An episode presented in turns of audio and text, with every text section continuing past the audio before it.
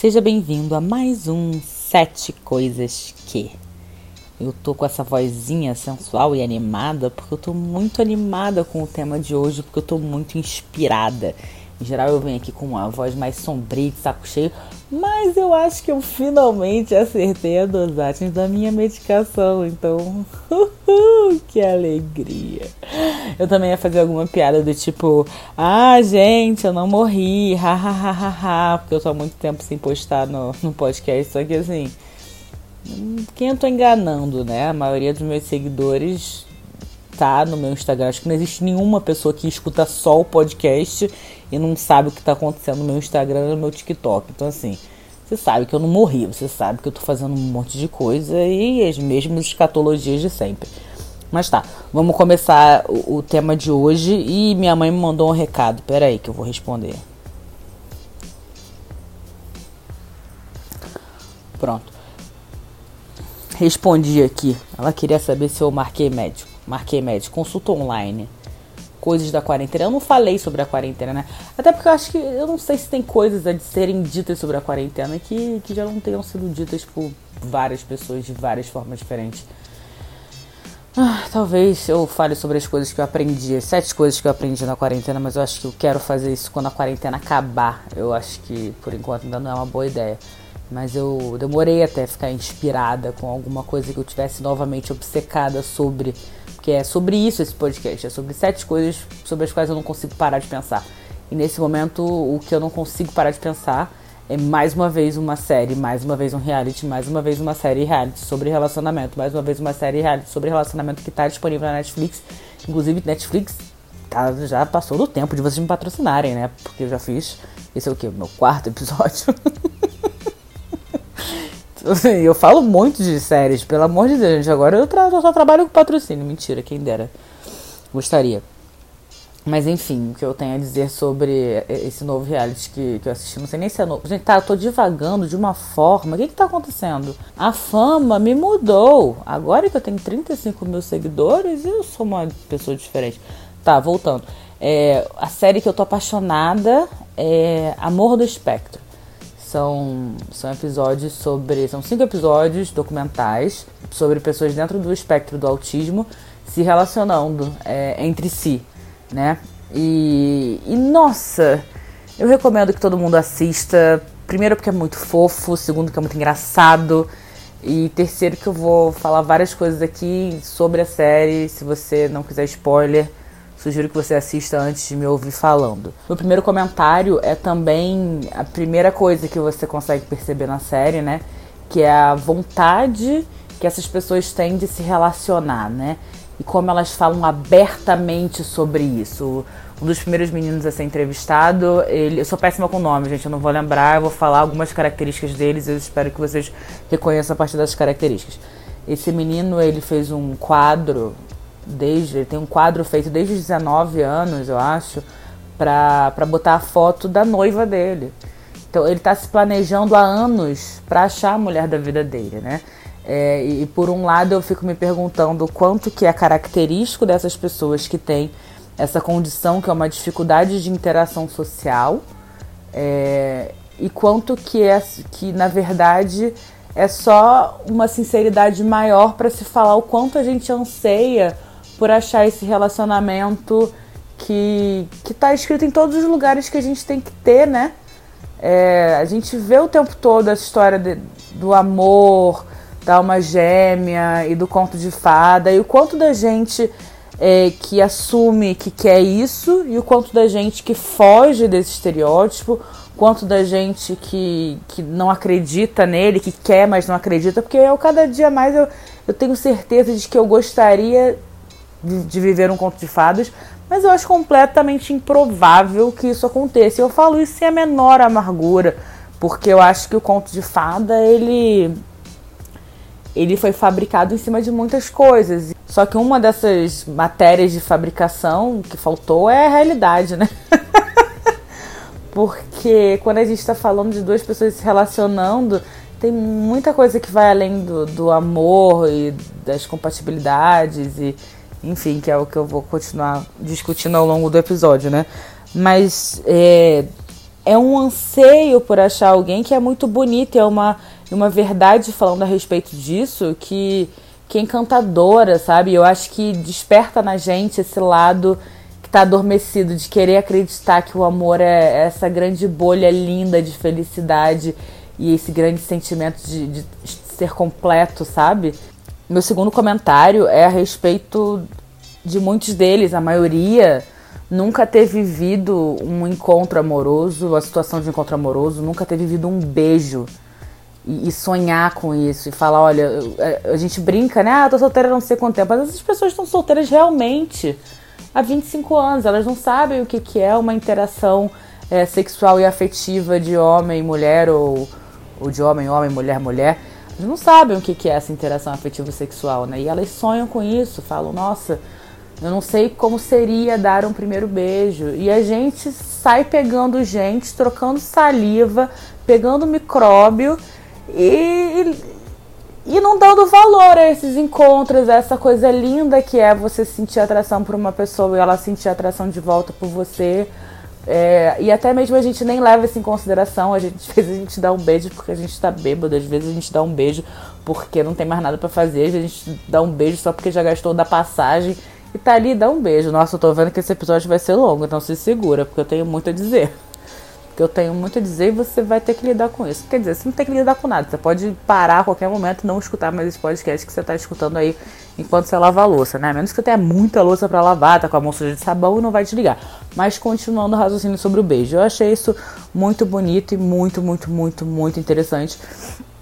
E como eu falei sobre homem, homem, mulher, mulher, me leva ao segundo ponto, que é o fato de que é, alguns deles se identificam como bissexuais, como lésbicas, como gays, como, como hétero, e é só mais uma comprovação de que a gente não, não escolhe a nossa afetividade, né? E como, e como quando você é sincero com você mesmo, às vezes é até mais fácil de você identificar, porque o que eu acho que para mim é mais característico, falando como leiga, assim, de pessoas que estão no espectro, é um nível de sinceridade a respeito de si e do mundo, sabe? É um, é um não ter filtros sociais. Então, é uma das meninas logo no início tá, sai num date com, uma, com um rapaz e ele fala sem problema nenhum. Olha, eu achava que eu era. Eu gostava de caras. Aí eu vi um filme pornô entre caras e eu achei que eu não ia gostar daquilo que eles estavam fazendo e não me deu tesão.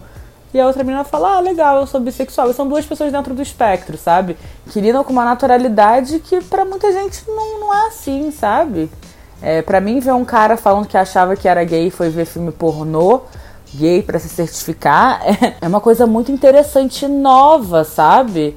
E eu não sei se tem a ver com a idade, não sei se tem só a ver com estarem no espectro, mas sei que para mim foi muito gostoso ver ver a afetividade e a sexualidade sendo discutidas de maneira tão aberta e tão natural, como tudo para eles é muito natural, né? É, é, eu lembro que eu li o Mundo de Sofia e quando eu digo que eu li, eu li assim as dez primeiras páginas e nas dez primeiras páginas eles falam sobre como um filósofo vê o mundo, né?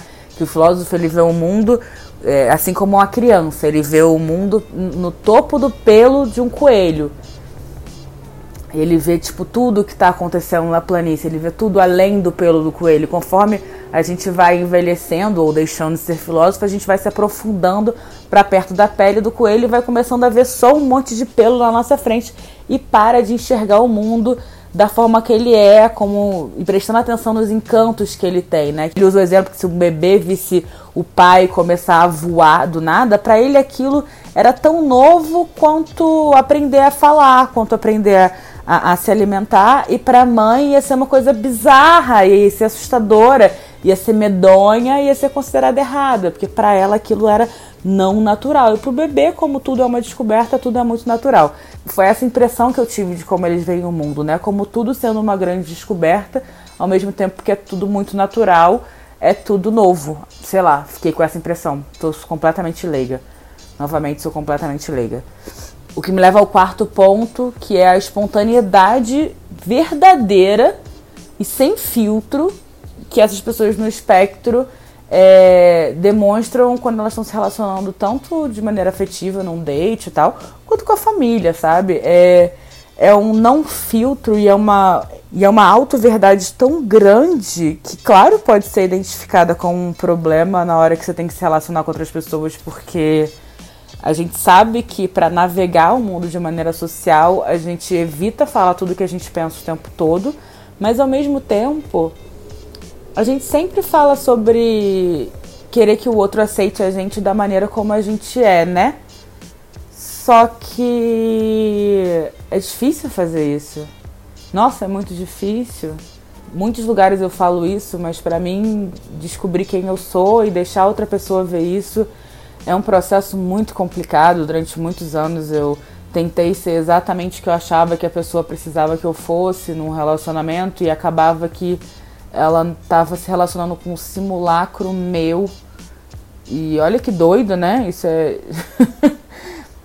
Não faz nem sentido. E durante o, o programa, os participantes eles recebiam meio que um, uma coach de de relacionamento social que explicava para eles códigos de relacionamento e basicamente o que eu percebi é que eles eram ensinados a pegar leve na, na espontaneidade, pegar leve em mostrar quem eles são, o que, que eles querem, o que, que eles estão pensando o tempo todo. Mas. Porque muitos já querem perguntar, e aí, a gente vai casar? E eu penso, gente, quem é que nunca ficou tão emocionado assim na, num primeiro encontro, sabe? Porque assim, na verdade, qualquer date que eu tenho, às vezes eu passo um tempo olhando pra cara da pessoa pensando assim, tá, quanto, quanto por cento da minha vida eu tô disposta a olhar pra cara dessa pessoa, assim, tipo, uma noite, dois meses, ou será que eu consigo olhar para esse nariz uma vida, sabe? Posso estar sendo ansiosa? Posso, mas sou eu, é. E é claro que isso é assustador, né? Mas às vezes a emoção foi uma coisa que aconteceu ali e logo depois a pessoa fala alguma coisa do tipo, ah, não que eu seja racista. e aí você sabe que vai vir alguma coisa muito racista depois daquilo, né? E aí desaparece toda a indagação que você tinha a respeito de quanto tempo você passaria olhando pro nariz daquela pessoa, porque na verdade está segurando um pouquinho de vômito dentro da boca nesse momento. Meu quinto comentário ele é a respeito da, das aulas, né, de de como ter um date, como se relacionar inicialmente, como conhecer alguém da, dessa coach, né? E claro que ela não fica só podando eles e, e falando, ah, você não pode ser espontâneo nem nada assim. Claro que não, é super delicado o trabalho, é super bonito. É, e eles né, precisam se conhecer, porque qualquer pessoa precisa se conhecer, no espectro ou não mas o que ela explica para as pessoas no espectro são alguns códigos sociais e ela vai falando com o documentarista, né, explicando que são códigos sociais que a gente já já meio que naturalizou, mas que são códigos, são normas, são regrinhas que a gente segue quando a gente está conhecendo alguém é, e que e ela esmiuça que no primeiro date o que a gente está buscando é afinidade. Eu pensei, uau, pode crer, e eu achava que era só impressionar as pessoas falando que eu já passei a mão na perna da Anitta, mas não, eu preciso buscar afinidade com as pessoas. o que é difícil fazer se você tá tentando ser exatamente o que elas querem, né? Então voltamos aos meus problemas pessoais, não vou ficar falando disso aqui. Mas, caso você tenha interesse, me manda um inbox que a gente faz uma sessão de terapia online, você sendo meu terapeuta, óbvio. Que eu tô precisando de terapia gratuita, sempre preciso. E ao mesmo tempo que eu fiquei super interessada nisso, né, de como a gente, gente naturaliza é, e torna torna fluida essa coisa de perguntar, das perguntas, né? Ah, quantos irmãos você tem? Como é que é a sua família? De onde você é?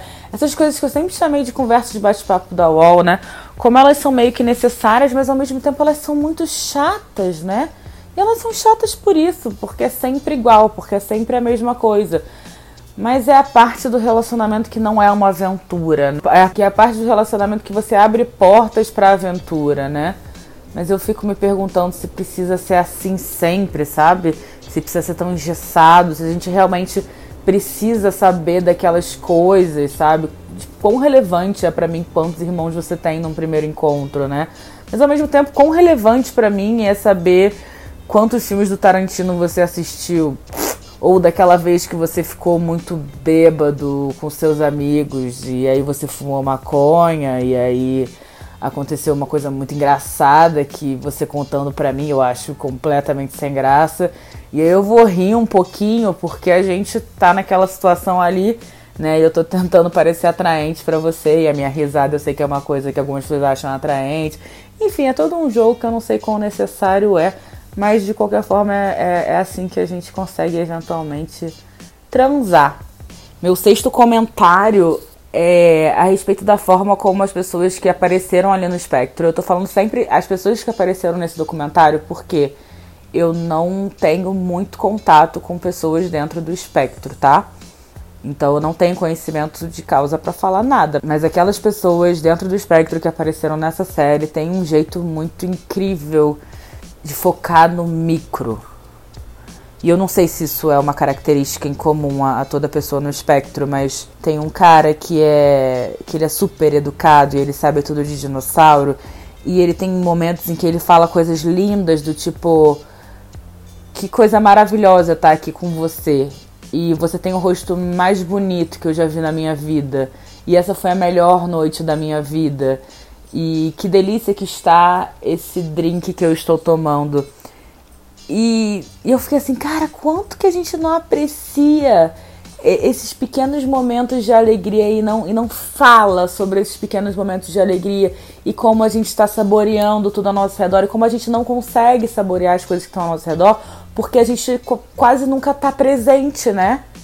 E eu não sei se o que gera é, essas explosões de ansiedade a respeito de pequenas coisas nas pessoas no espectro é justamente é, esse excesso de presença, né?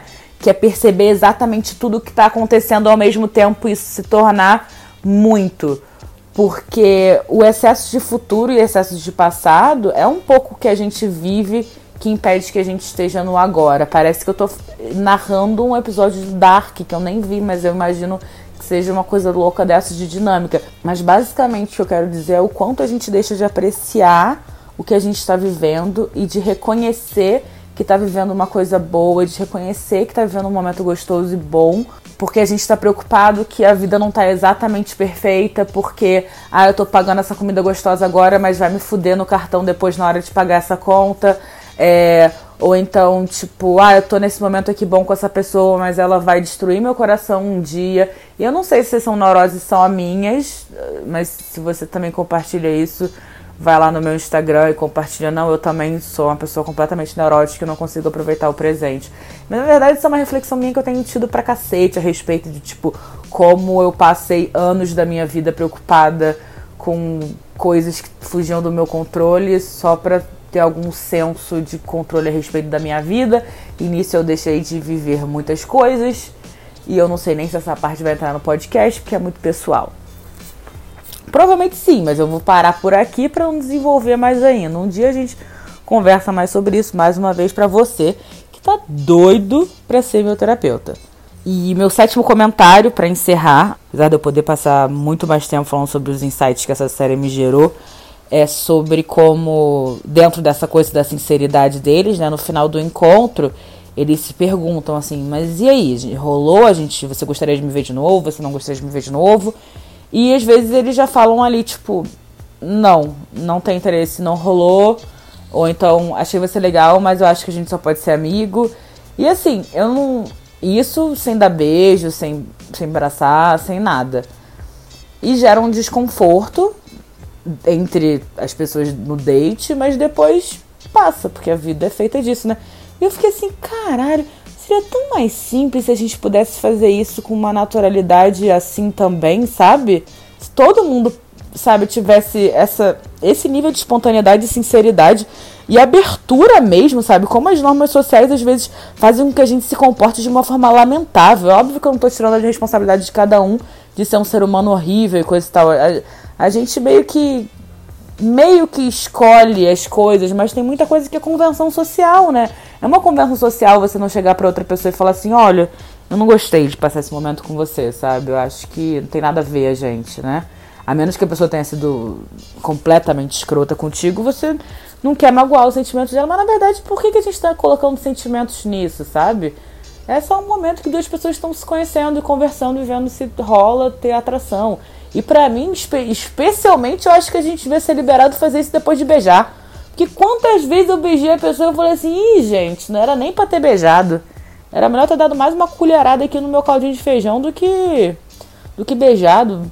Precisei ocupar a boca com essa pessoa, é o maldita fixação oral, porque não, não tem uma gota de química no negócio. teve matemática, teve educação física, teve língua portuguesa, teve literatura, mas não teve química. Não, simplesmente não teve química.